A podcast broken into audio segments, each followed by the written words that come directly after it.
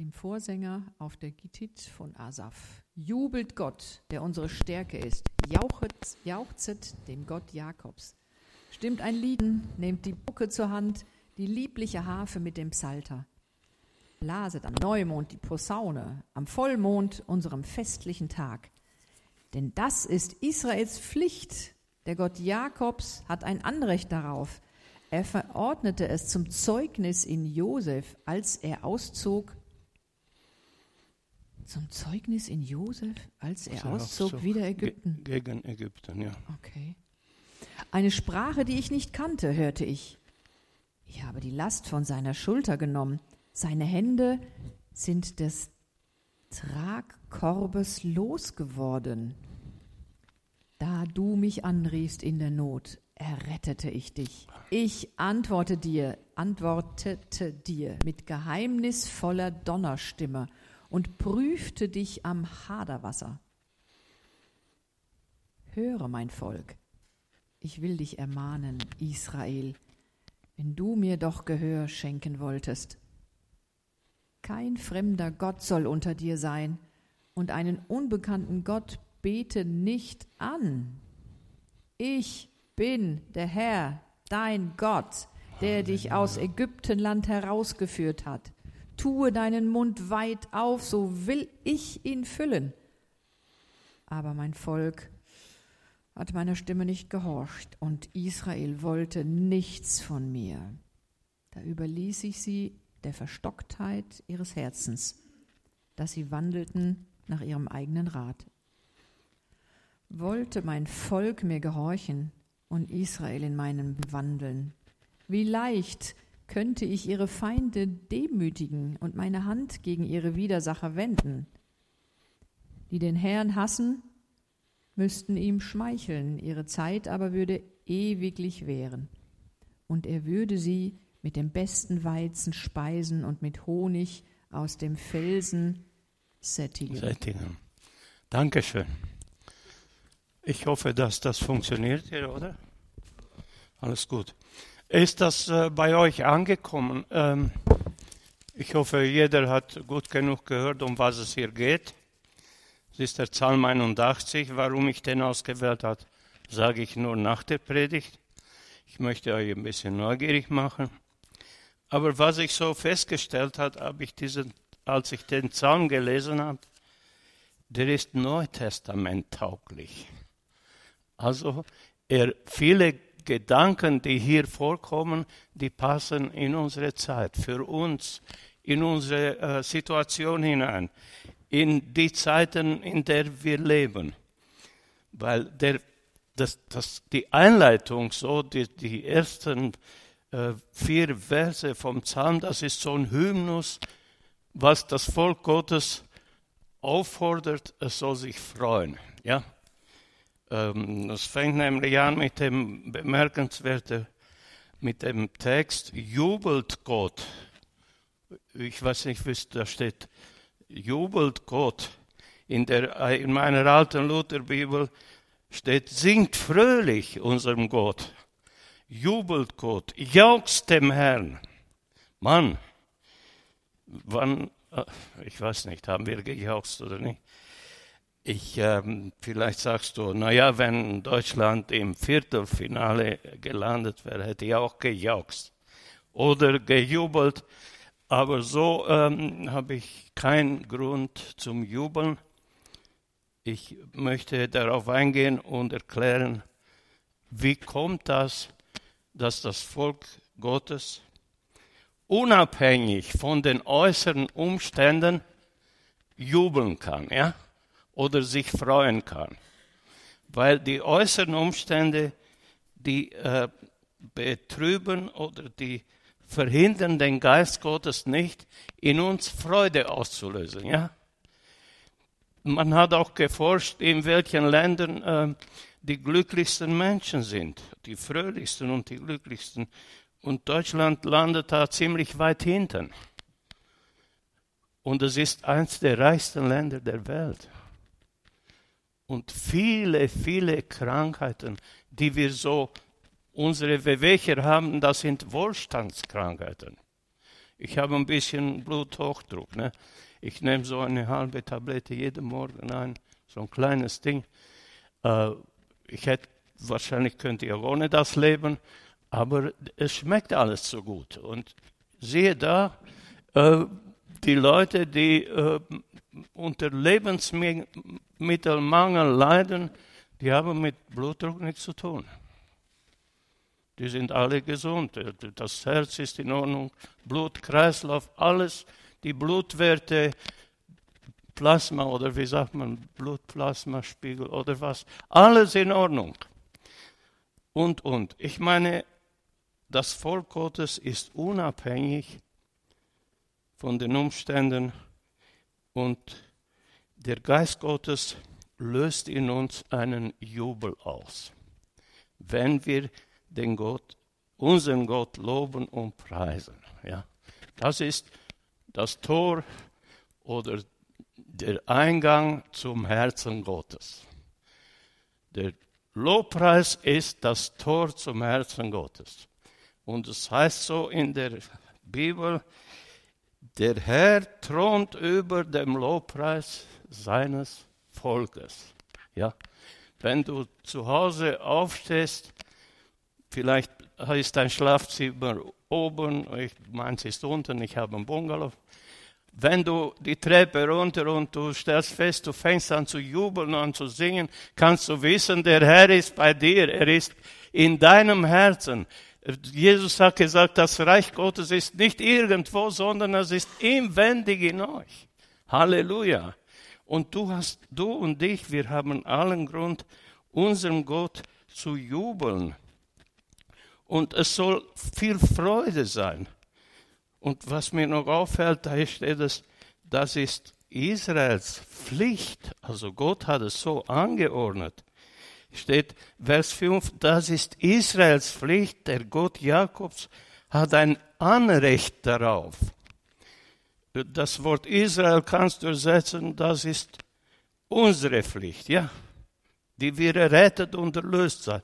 Jeder, der hier sitzt, ich gehe von aus, hat erfahren, dass der Herr ihn errettet hat, dass Jesus Christus für ihn in diese Welt gekommen ist und hat sein Leben gelassen.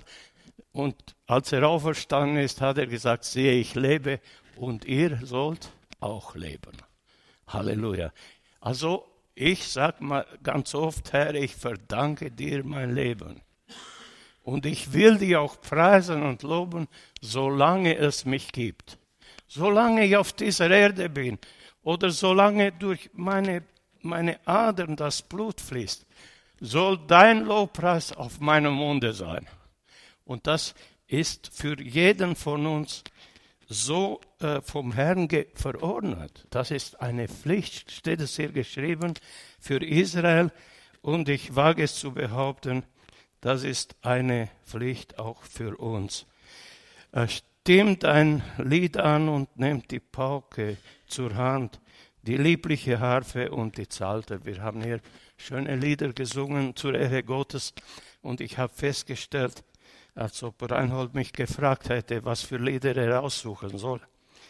Alle haben, waren zur Ehre Gottes und äh, zum Lobpreis des Herrn und sie haben dem Herrn entgegengejubelt. Warum ist das Ganze? Warum das Ganze? Ist das für uns gut oder ist das für Gott gut? Möchte, kann Gott da nicht leben ohne das? Oder wie können wir das verstehen? Und dieser Psalm gibt uns auch da Aufklärung. Und äh, da steht, äh, Vers 6, er verordnete es zum Zeugnis in Josef, als er auszog gegen Ägypten. Er verordnete es zum Zeugnis. Wofür ist ein Zeugnis gut? Könnt ihr so ein bisschen beurteilen? Ist ein Zeugnis gut, damit der, der es hat, auf es schaut oder dass es er sich. Ich denke, ein Zeugnis ist gut, dass man es den anderen zeigt. Ja? Zum Beispiel der Führerschein, der ist Augenzeugnis. Und äh, ich wollte irgendwann als LKW-Fahrer arbeiten und erstmal musste ich zeigen, dass ich ja einen Führerschein habe. Und dass die Klassen, die ich fahren sollte, darin sind.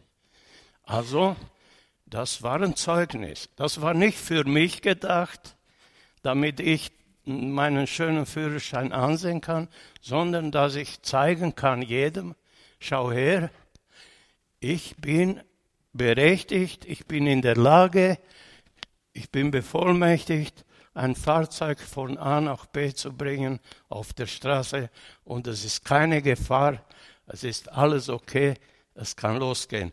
Und das hat der Herr verordnet als Zeugnis, damit die Völker sehen, ey, Gott hat ein herrliches Volk, was dem Herrn jubeln kann. Ein Volk, was sich freuen kann. Aber ein Volk, das einmal Halleluja ruft, dass die Fenster klirren, ist noch nicht so weit, aber das kommt noch. Also Gott hat ein herrliches Volk, das ist unser Zeugnis. Ne? Und die Freude am Herrn, wie heißt das so schön? Halleluja. Wer hat das gesagt? Ich habe lange Zeit gedacht, das hätte Paulus gesagt. Aber es stimmt gar nicht. Nicht Paulus hat das zuerst gesagt, weil Nehemia hat das gesagt. Nehemia hat gemerkt, dass das Volk so verzagt war. Die waren aus der babylonischen Gefangenschaft zurückgekommen. Sie haben die Stadt Jerusalem gesehen, in Trümmern liegen. Die Tore, die einmal so prächtig gemacht waren, war alles verwüstet. Und das Volk war verzagt. Und er hat gesagt, Nehemiah 7 steht das geschrieben. Er hat gesagt, ihr sollt gehen und anfangen zu essen und zu trinken. Äh, buchstäblich heißt es, esset das Fette und trinket das Süße. Und kümmert euch um nichts, seid nicht bekümmert, denn die Freude am Herrn ist unsere oder eure Stärke. Und das meinen, die Freude am Herrn ist unsere Stärke. Ihr seid ja alle stark im Herrn, oder?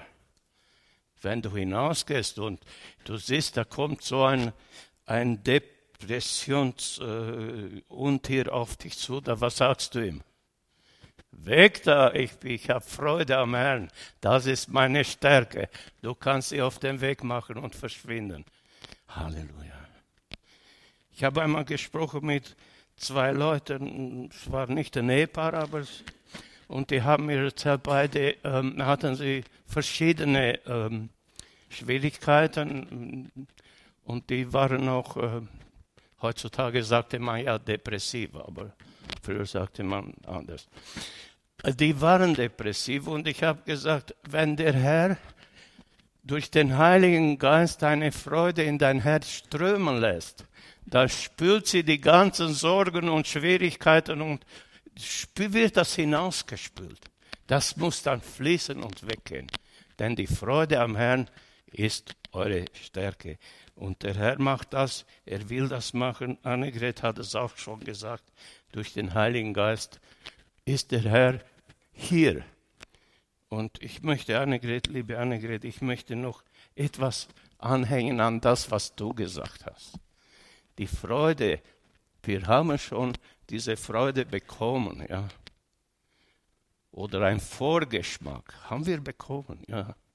Schmecket und seht, wie freundlich der Herr ist. Das ist nicht gemeint, wenn ihr in den Himmel kommt, dann bitte schmeckt doch, wie freundlich der Herr ist. Nein. Schmecket und seht, wie freundlich der Herr ist, hier und heute und jetzt. Halleluja. Öffne dein Herz jetzt und sag, Herr, ich kann nicht mehr warten. Ich will jetzt schmecken, wie freundlich der Herr ist. Halleluja. Was tut er nicht alles für uns? Der Herr hat uns, wie es hier heißt, er hat unsere Schultern von der großen Last befreit. Ja? Wir schleppten Dinge mit uns herum, die wir gar nicht nötig hatten. Sorgen und Ängste und Unzufriedenheit und wie sie alle nennen, diese Schwierigkeiten. Er hat sie befreit. Wir sind frei. Halleluja. Wie der Liederdichter sagt, meine Sünden sind vergeben. Ich bin frei, ich bin frei. Christus schenkte mir das Leben. Ich bin frei, ich bin frei. Kannst du jubeln dem Herrn? Ich, ich habe irgendwie habe ich so wie, wie Gänsehaut. Hey. Der Geist Gottes kommt und lässt dich nicht, er hält dich und sagt, juble dem Herrn entgegen und danke ihm, dass in dir Freude und Begeisterung auskommt. Ich habe gelesen, äh, dass die Frucht des Heiligen Geistes, das steht wahrscheinlich im Galaterbrief, Galater 5, ja. Als, äh, wenn, als Paulus diese Frucht des Geistes oder die Früchte des Geistes aufzählt, ist die Liebe die erste, ja. Aber hinter der Liebe kommt die Freude. Ich weiß nicht, wollt ihr, wir sollen das lesen, weil es so schön ist? Galater 5, Vers 22 können wir machen. Vielleicht glaubt ihr es dann besser oder so. Galater 5, Vers 22.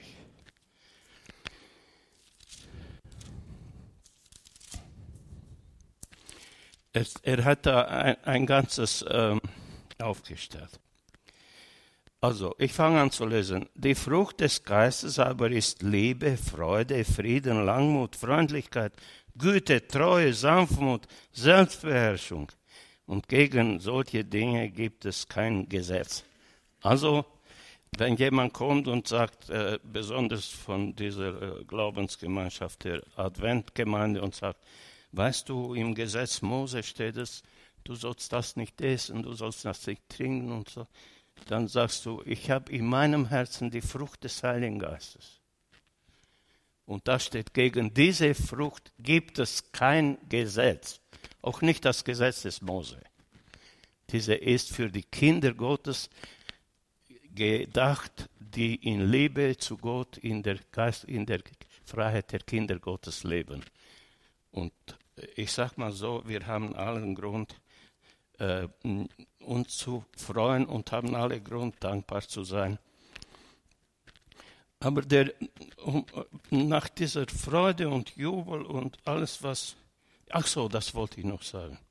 Wir betonen ganz oft, dass Gott sich sehr freut, wenn er sieht, dass äh, seine Kinder zusammenkommen oder seine Kinder äh, ihn anbeten. Und er freut sich auch sehr aber er möchte nicht, dass die, die Freude allein bei ihm bleibt, ja. Gott möchte die, diese Freude, die da ist, dir und mir und jedem von uns geben. Das ist das Ziel Gottes. Deswegen, Jesus hätte nicht kommen brauchen, ja, in diese Welt. Er hatte da die Herrlichkeit Gottes. Er war der, eigentlich der, sagen wir so, der Prinz des Himmels. Und, äh, aber er wollte Gemeinschaft mit den Menschen.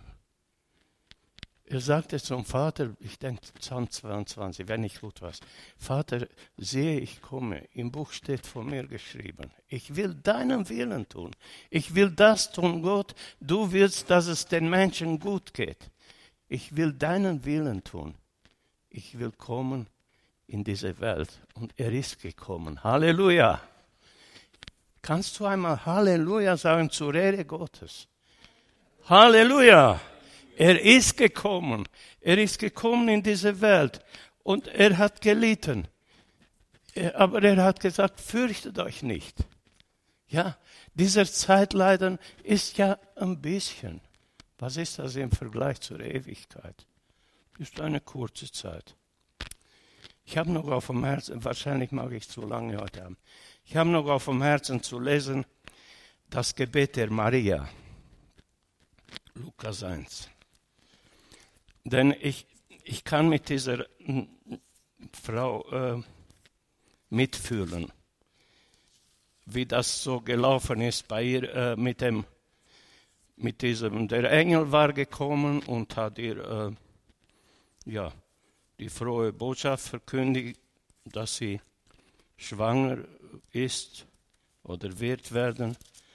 Und das sollte eine Freude sein, aber plötzlich hat das sich verändert, weil Josef wollte sie verlassen. Äh, stimmt ihr mir dazu? Josef war nicht mehr äh, gut zu sprechen auf Maria. Und es steht dort geschrieben, er, er war zwar, Josef war ein frommer Mann und er gedachte, sie heimlich zu verlassen. So vielleicht bei Nacht und Nebel aus dem Staub machen. Und wo ist Josef? Wo ist Josef? Er ist nicht mehr da. Maria ist alleine geblieben. Und ich, ich kann auch, äh, ja, kann ich auch nachvollziehen. Stell dir vor, du bist verlobt und deine Verlobte kommt und sagt, Schatz, ich bin schwanger. Wie, was, wie? Ja, genug. Die Maria, die, die war echt, in dieser Zeit hatte sie viel, viel äh, Not. Ich, ich gehe mal von aus, sie, sie hatte ihre Not. Und dann kommt sie und besucht die, ihre Tante da, die Elisabeth, und fängt an und singt ein Loblied. Und deswegen habe ich gesagt, die äußeren Umstände trüben nicht die Freude des Heiligen Geistes. Und die, als die Maria dieses Loblied gesungen hat, äh, es ist Lukas 1, müsste der 46 sein. Ja. Hier steht, und Maria, Lukas 1, Vers 46, und Maria sprach, meine Seele erhebt den Herrn. Und mein Geist freut sich in mir über Gott, meinen Retter, dass er es angesehen hat, die Niedrigkeit seiner Magd. Denn siehe, von nun an werden mich glückselig preisen alle Geschlechter. Denn große Dinge hat der Mächtige an mir getan, und heilig ist sein Name. Und seine Barmherzigkeit wird von Geschlecht zu Geschlecht über die, welche ihn fürchten. Er hat Mächtige mit seinem Arm ge er hat Mächtiges mit seinem Arm getan. Er hat zerstreut die, Hochmüt die hochmütig sind in, und in ihren Herzen sind. Er hat Gewaltige vom Thron gestoßen und Niedrige erhöht. Hungrige hat er mit Gütern gesättigt und Reiche leer fortgeschickt. Also Maria hat gesagt, ja, ich habe es nicht so gut, aber mein Geist freut sich in mir. Und ich will den Herrn loben und preisen. Wie es nachher kam, wissen wir, dass äh, Josef eine Erscheinung hatte, eine Vision oder einen Traum. Und der Herr hat ihm gesagt, Josef, du sollst die Maria zu dir nehmen. Denn das, was in ihr ist, was von ihr geboren wird, ist nicht von einem Menschen gezeugt, es ist vom Heiligen Geist gezeugt. Und äh, ich kann nur sagen, allen Respekt, aber ich kann auch sagen, wie verstockt die Menschen sind. Denn das war schon vorhergesagt. Wenn wir in Jesaja 7 lesen, da sagt der Prophet, siehe Gott will euch ein Zeichen geben, eine Jungfrau wird schwanger werden. Was? Die hätten doch begreifen können, Mensch, guck mal, Jesaja hat das im Voraus gesagt jetzt ist es da, jetzt lasst uns freuen und jubilieren und froh sein. Nein, sie konnten es nicht. Jetzt wird es aber prophetisch, der ähm, Asaf, das ist ja ein Psalm von Asaf, der schreibt, aber mein Volk will mich nicht. Oder? Wie, wie steht das? Mein Volk will mich nicht. Das, das ist auch so eine wie soll ich sagen, wie wenn man sagt, in, in dieser, in dieser Komposition, in dieser, äh, lässt der, der Psalmist Gott reden zu seinem Volk. Es steht, Vers 12, aber mein Volk hat meine Stimme, hat meine Stimme nicht gehorcht. Und Israel wollte nichts von mir da überlese ich sie der Verstocktheit ihres Herzens, dass sie wandelten nach ihrem eigenen Rat. Mein Volk wollte nichts von mir. Ich habe ganz viele Menschen gehört sagen, ich, ich möchte nicht, ich möchte das ganz gar nicht hören von Gott, wie Gott hilft und ich brauche keine Hilfe. Ich, ich will auch nicht. Das ist eine Seite, aber wenn das Volk Gottes und immer wenn hier Israel steht, da können wir uns da hineinrechnen. Wir sind das Volk Gottes, ja. Wir sind von, wir haben uns bekehrt zu Jesus, haben uns taufen lassen und wir gehören zum Volk Gottes. Stell dir vor, der Herr sagt über mich oder zu mir, ey, du willst ja gar nichts mehr von mir. Du brauchst mich ja gar nicht. Du kommst ja alleine zurecht. Du hast so viele Hobbys und so viele Sachen, wo du überall hingehst, dass du gar keine Zeit mehr hast für mich. Kommt euch das bekannt vor? Du willst ja gar nichts von mir, sagt der Herr zu dir heute. Und er sagt, na ja gut, wenn du nichts willst, dann lasse ich dich gehen und machen, wie du willst. Ja, das ist ja auch klar. Und Gott kann man auch nicht sagen, dass er ähm, dadurch was Schlechtes im Plan hat mit mir. Wenn er sagt, ja gut, dann mach doch, wie du willst. Wenn du nicht willst, dass ich dich äh, leiten soll oder führen will. Soll. Und das kommt auch äh, vor, lesen wir im Römer, im ersten Kapitel, im Römerbrief. Da geht der äh, Paulus schon richtig zur Sache. Ne? Kennt ihr wahrscheinlich alle im Römer, da, wo, wo Paulus äh, über diese Situation steht, Römer 1, Vers 22 bis 28. Weil die, da behandelt der, der, dieser, der Schreiber genau diese Situation, dass die Leute, die Menschen umkehren den natürlichen Gang zwischen Mann und Frau kehren sie um und sagen, es ist besser, Männer mit Männern ist ja schöner oder was immer. Und, und, und das behandelt er, ich, ich mache das ja jetzt nicht mehr, das wird zu lang. Aber ich denke, ihr könnt mich verstehen, was ich meine. Und da sagt Paulus auch, wenn sie das machen und das ihnen gefällt, dann lässt Gott sie machen in ihrer, äh, in ihrer Dummheit, sag ich mal so, aber steht halt nicht Dummheit, äh, anders. In ihrer Verstocktheit ihres Herzens.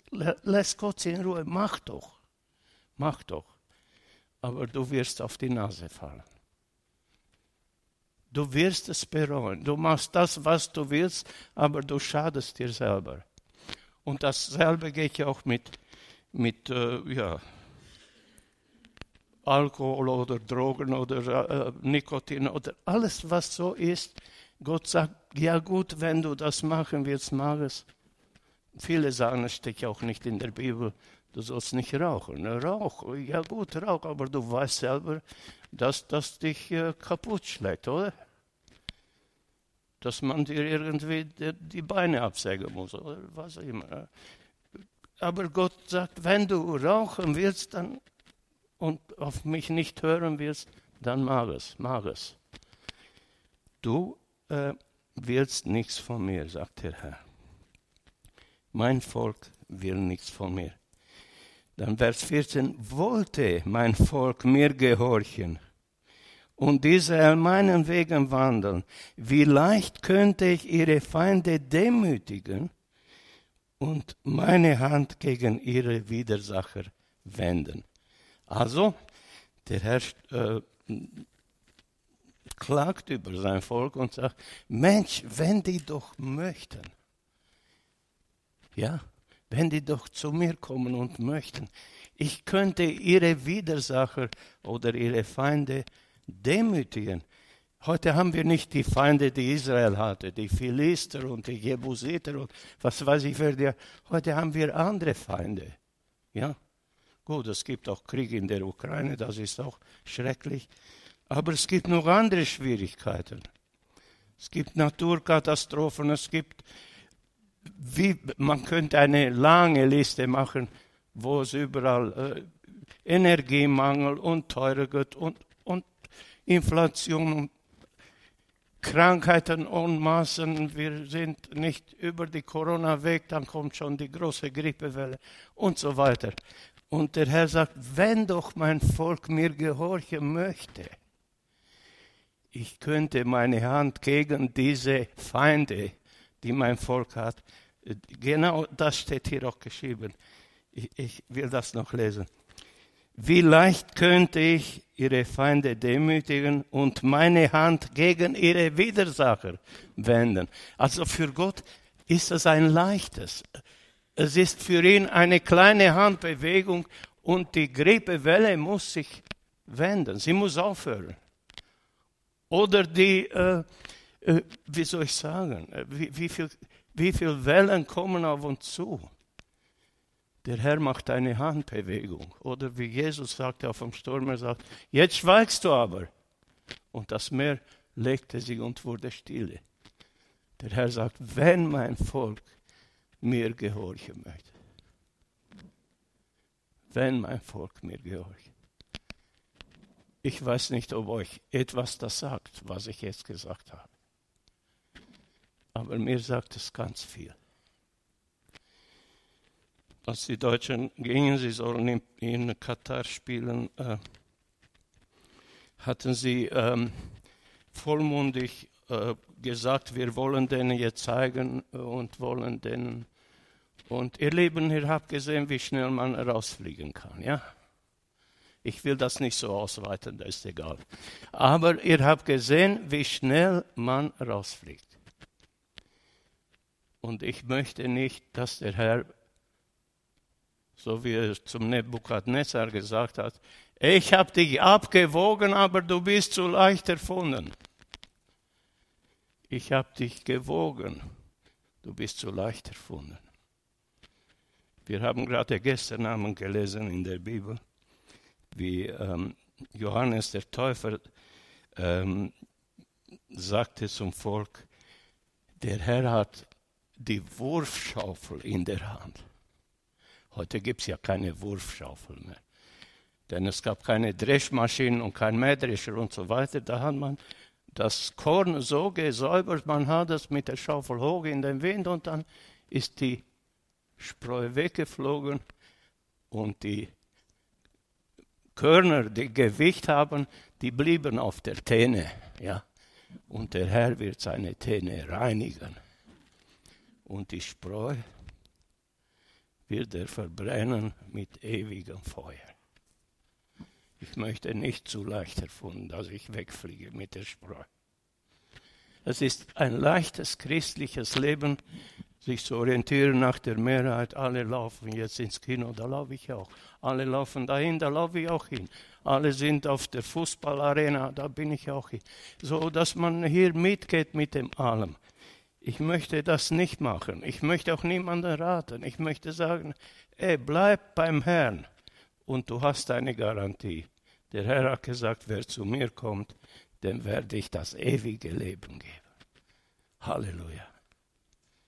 Keine 14 Tage Freude, keine zwei Stunden Freude oder keine 10 Minuten Freude.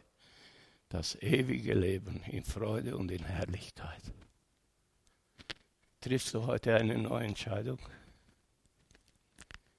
Und zum Herrn zu sagen, Herr, was ich bis jetzt gedacht und gemacht habe, möchte ich hinter mir lassen.